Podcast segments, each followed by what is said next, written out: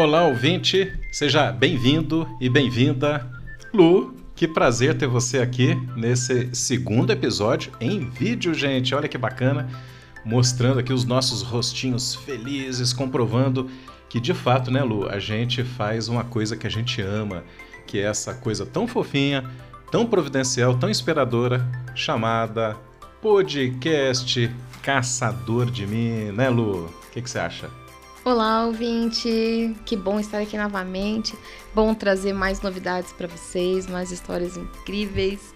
E assim, olho no olho, olho que é mais olho. legal ainda, né? Eu acho que a interação de vocês, como eu falei, é mais, bem mais intensa. Né? Exatamente, é.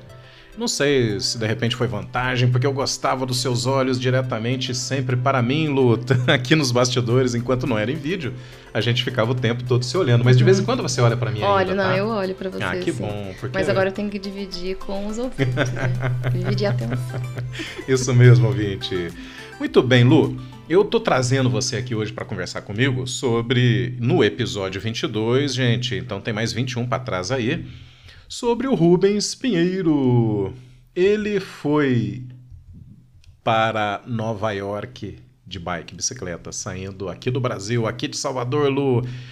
Que coisa incrível. Chega a ser inimaginável, né? Alguém fala, olha, eu vou pedalar daqui do Brasil até Nova York. Como assim, né? Isso é realmente inacreditável. Ainda mais em se tratando de um feito, ouvinte de 1920. Uau! Caramba, né? Nossa, gente, naquela época. Ô Lu, inclusive, deixa eu te fazer uma pergunta assim de cara. Um, Para alguém pedalar longas di distâncias, quais são os desafios que você acha que essa pessoa vai enfrentar pegando a estrada aí? Gente, são, são inúmeras. É, a, a, primeira que eu penso são as intempéries, penso, são as intempéries do clima. É. Né? Falo assim, gente, é chuva, frio, calor, sol intenso, ventos, né? Tudo isso atrapalha e ajuda, né? Conforme as condições meteorológicas. Eu acho que esse, para mim, seria o, primeiro desafio. O primeiro né? desafio, né? Acho que o ouvinte também deve estar se questionando: poxa vida, André e Lu, né? De repente, o equipamento, ou seja, a bike, como é que uma bike aguenta, né? Uma bicicleta um deslocamento por dezenas de países, né, até chegar a Nova York. Incrível, né, gente? Olha, ouvinte, lá em Salvador, né, pouco antes do, do Rubens completar 18 aninhos, né, ele, o baiano, ele subiu na bike e foi em direção a Nova York. Mas atenção, tá? Poxa, é isso, né, Lu? 1920, então ele não tinha uma bike de competição dessas, né, Lu, que custa aí 100 mil reais, né? Não tinha bike elétrica, enfim. Esse feito impressionante, gente, foi, repito, no início do século XX, lá no, em 1920. Ele pedalou 18 mil quilômetros, passando por 11 países, né, na sua simples, simplória bike da marca Opel. Tudo bem, né? Que hoje o ouvinte já deve estar pesquisando aí na internet. Eu soube que ele tem esse hábito, tá? Ele, a gente vai falando e o ouvinte gosta de saber mais. A marca Opel ela é hoje né, reconhecida como uma marca de automóveis bonitos, tecnológicos, né? Mas lá, em 1920, era uma bike, né? Simples assim. Uma bike boa e resistente, afinal de contas, chegou até Nova York, né? Oh. Convenhamos. Então, é... Ô Lu, quantas trocas de pneus tem uma bike que sai do Brasil para ir para Nova York? Porque eu já sei que você foi para Nova York, né? É isso mesmo? Gente, com certeza não foi de bicicleta.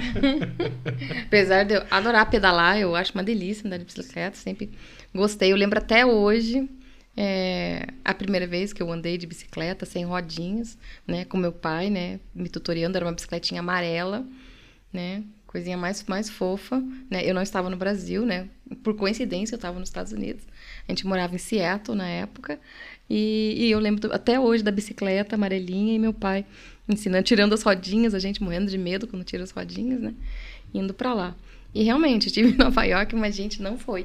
E quantas trocas de pneu de bicicleta? Gente, eu não faço a menor ideia de quanto tempo pois dura é, ouvinte. um pneu de uma bicicleta, porque eu nunca troquei pneu de bicicleta, nunca pedalei tanto assim, a ponto de ter que trocar um pneu Exatamente. ao longo da vida da bicicleta, né? Só se ele furar mesmo, mas eu nunca tive esse problema é de trocar.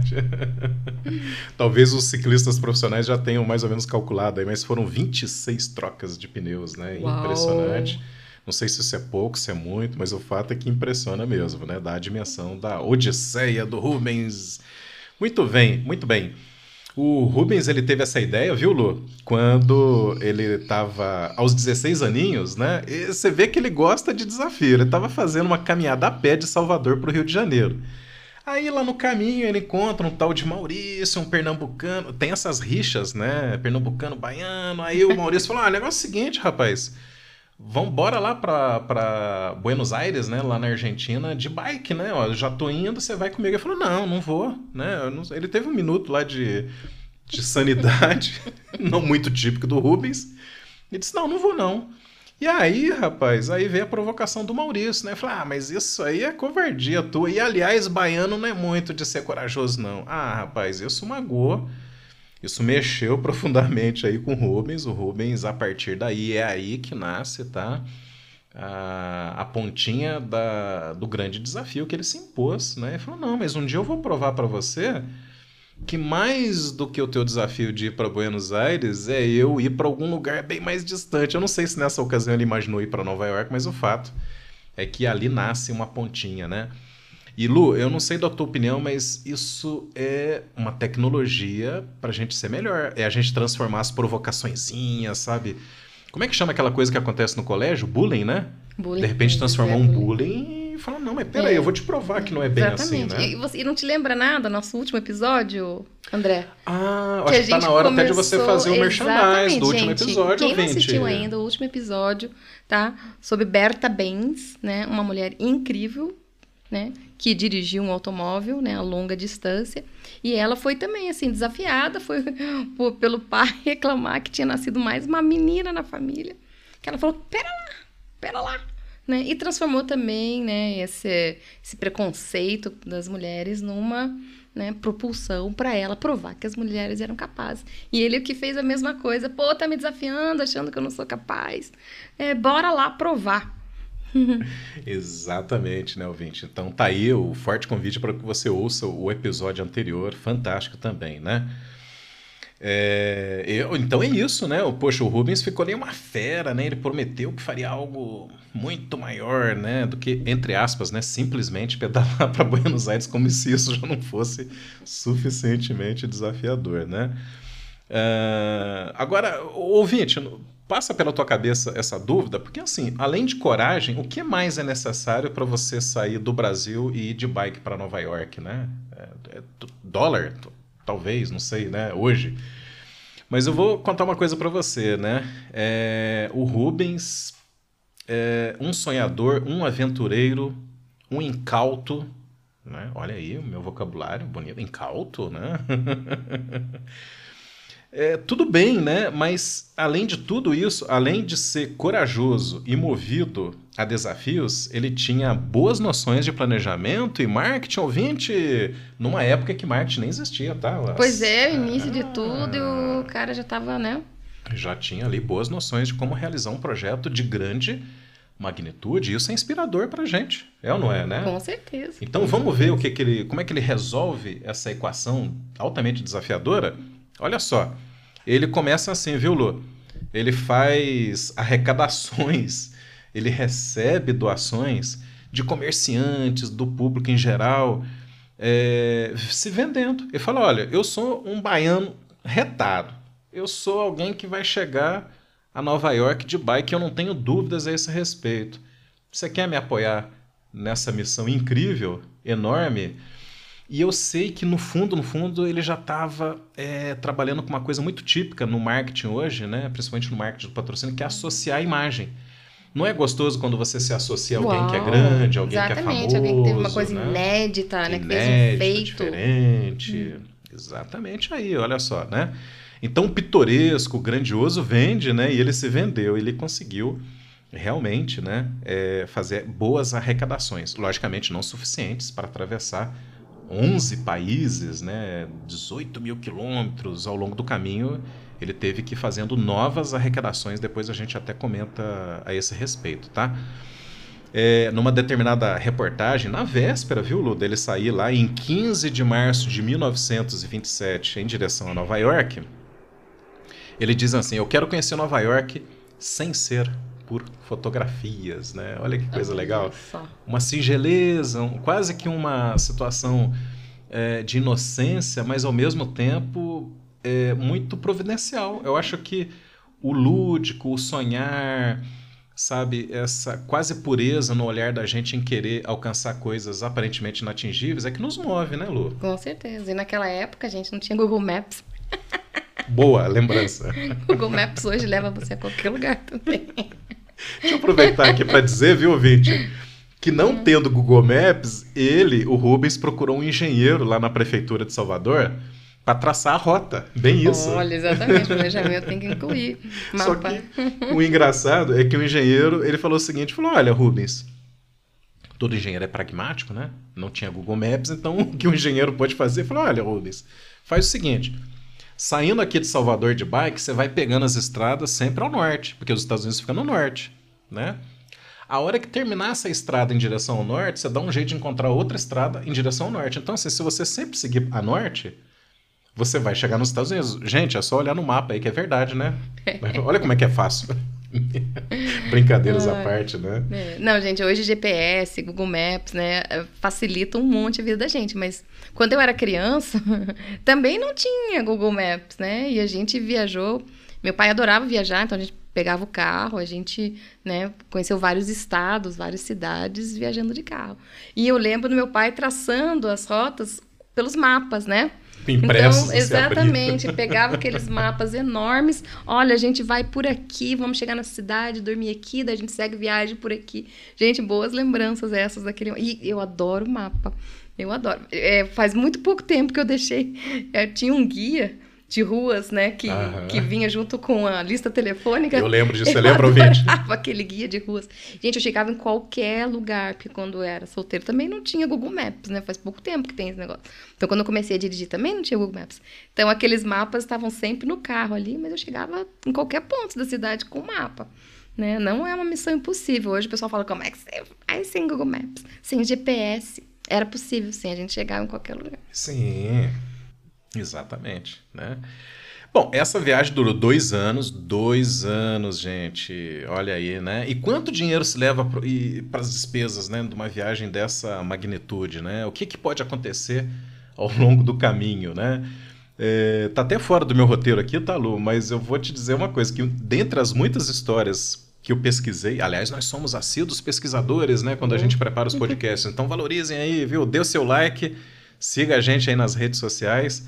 Porque, olha, o trabalho é árduo, muito prazeroso, mas a gente vai atrás. Por exemplo, capaz de dizer para vocês que quando ele chegou ali na, na Amazônia, quase indo ali para Venezuela, é, ele estava com a bicicleta nas costas, porque você vai pedalar no meio da floresta, né? A, a, a estrada acaba, nem sempre. Nossa. Né, ouvinte? Nem sempre uma, esca, uma estrada acaba quando começa a outra. Às vezes você tem que atravessar a pé para chegar na outra Exatamente. estrada. Era mais ou menos isso ele viu lá um barulho estranho e era uma onça. E para fugir da onça, ele subiu na árvore e a onça ficou esperando um dia inteiro ele descer. E ele ali persistente ficou um dia inteiro com a bike lá embaixo, né? Mas ele lá em cima na árvore, até que a onça desistiu. Ela falou: "Ah, não sou, esse é mais um, né, que tá por aí, daqui a pouco eu acho outro". Aí ele desceu e foi correndo, né, é, em busca de de algum auxílio, acabou encontrando umas pessoas que auxiliaram ele a terminar mais um trecho da incrível viagem de Rubens. Olha aí que coisa incrível, né? Ele partiu com poucos réis né, na, no bolso, enfim. E aí toda aquela tática, viu, Lu? De se autopromover, hoje a gente chamaria isso é, elegantemente de marketing pessoal, né? É, com certeza. Ele fez. Cada país, cada localidade que ele chegava, ele fazia o seu marketing pessoal. Olha, não, eu sou o Rubens, o cara que vai chegar em Nova York de bicicleta vindo do Brasil, Salvador. As pessoas achavam aquilo incrível, né? Ele recebeu muitas doações de políticos, empresários, até para atravessar a fronteira do México, viu, para os Estados Unidos. Foi um grande bambambam bam, bam político que conseguiu, né? Que ele tivesse o visto, né? Pois é. Para entrar nos Estados Unidos, etc. e tal. Então foi uma jornada realmente bastante interessante, né? E eu acho que o Rubens, antes de tudo, é um empreendedor, porque ele transforma um projeto de enorme magnitude em algo factível, né? Uhum. Com certeza. Então os traços empreendedores estão aí, né? Eu fico, inclusive, viu, ouvinte, imaginando o que, que ele não faria com essa autopromoção em tempos de redes sociais, Instagram, Facebook. Não, agora para você fazer uma arrecadação, gente, a gente vê que as pessoas são muito e, solidárias a causas assim, né? Realização de sonhos, né? Desafios. E a gente vê que o pessoal doa, colabora mesmo. E nas redes sociais ficou muito fácil. Pix, então, gente, Pix facilitou mais ainda a vida. Pix, é. A gente tem que fazer um Faz Pix, um para receber doação, né? a gente, é, melhor de colocar nosso Pix aqui para a gente continuar? Ai, gente, que legal. Mas enfim, Lu, o Rubens chega a Nova York em 1 de abril de 2029, ouvinte, né? No dia 2029. da mentira. 2020. Eu, olha só, não, ele chega corrigindo muito bem, ela está atenta ao nosso podcast aqui. O Rubens chega a Nova York em 1 de abril de 1929. Aham. No dia da mentira, 1 de ah, abril. Você acreditou, ouvinte? Eu acho que ele não chegou, não. Até parece mentira que ele cumpriu, depois de dois anos pedalando, a sua missão autoimposta, mas foi verdade sim, né? Gente, mais de 90 anos atrás, quase um século, né, o super Rubens Pinheiro cumpriu com a sua promessa e respondeu à provocação daquele pernambucano lá, dizendo aqui, ó, fui muito mais longe do que ir para Buenos Aires, eu não é, né? é, ele foi recebido pelo cônsul-geral do Brasil em Nova York, o Sebastião Sampaio, depois ele foi para um banquetão, né? Muita comida gostosa lá em, no Brooklyn, né? Recebido pelos brasileiros, né? Enfim. O visto de permanência do Rubens nos Estados Unidos não era muita coisa, até tá? era alguns meses. E aí, poxa, lembrando que o Rubens era de uma origem super humilde, tá? Era uma pessoa né, com pouca alfabetização, etc. Então ele ganhou a vida, né? Teve que realmente se sustentar em Nova York lavando pratos lá na General Motors, né? Enfim. Uh, tem até uma curiosidade, mas antes disso, né? Poxa vida, fica esse questionamento. Alguém chega nos Estados Unidos vindo do Brasil pedalando e vai ter que lavar pratos? É, né, gente? A gente está falando de 1929. Uh, ah, ainda mais uma pessoa humilde, aqui, né, do Brasil, não existia uma grande indústria midiática que pudesse transformar é isso, isso, em receita, é, não tinha todos, toda essa mídia que a gente tem hoje é. em dia, né, não existia na época. Exatamente. O, eu acho até, viu, Lu, que o nosso ouvinte, né, tá falando o seguinte, fala, tá, mas é, qual que era a bicicleta mesmo que ele que ele estava pedalando? É o Pel, que né, já era uma grande marca na época, né? Uh, tanto é que a Opel, curiosamente, virou subsidiária da General Motors. Aliás, eu não sei, tem a ver, ouvinte? O, o Rubens ter arrumado emprego lá na General Motors porque a Opel na, na Europa era subsidiária, será? Não sei, tem coisas na história que ficam é, obscuras, a gente não né? vai conseguir responder tudo. É. Mas, por exemplo, a Opel não poderia ter dado uma grana para ele, né? Tipo, olha, você promoveu né, mais do que ninguém aí, né? Coisa bacana, de qualidade. Infelizmente, né, ouvinte? É isso que a Lu falou, na época não tinha toda essa construção midiática, essa possibilidade né, de se ganhar dinheiro com esses feitos incríveis, né? Muito bem. Uh, e, Lu, o, o, o, o ouvinte, mais ouvinte, não acredito que você fez essa pergunta para mim. Ele está perguntando, viu, Lu, se o Rubens voltou pedalando para o Brasil. Não, ué, mas com certeza não, por favor.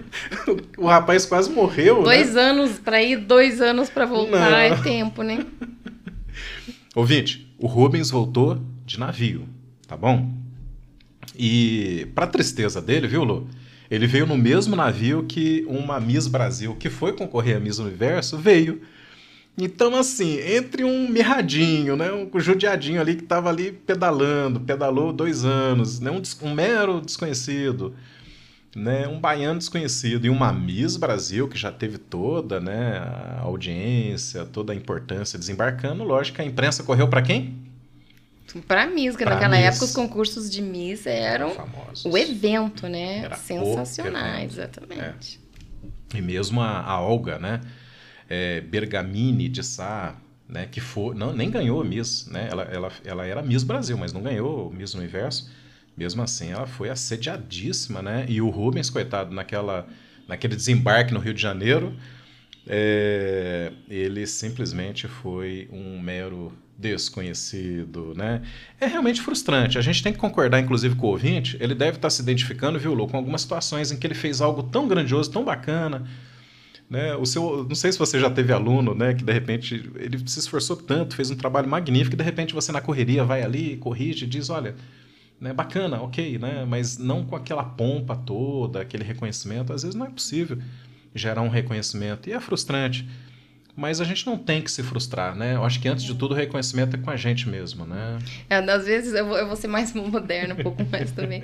É, às vezes você, você acha um negócio super legal, tem uma super ideia para postar ou em rede social ou no, em grupo de WhatsApp. Você fala assim, nossa, vou postar, todo mundo vai ligar. Aí você posta o negócio, mas logo em seguida uma pessoa posta outro. Que às vezes é uma bobeira posta logo em seguida de você e acaba ofuscando a sua super postagem. Isso. Já deve ter acontecido com ah, vocês, com certeza né? aconteceu. Falei assim, gente, olha lá, todo mundo vai elogiar minha foto tal, não sei o quê. De repente, a outra criatura posta logo em seguida. Aí ofusca totalmente sua postagem que você achou maravilhosa. Ótimo exemplo.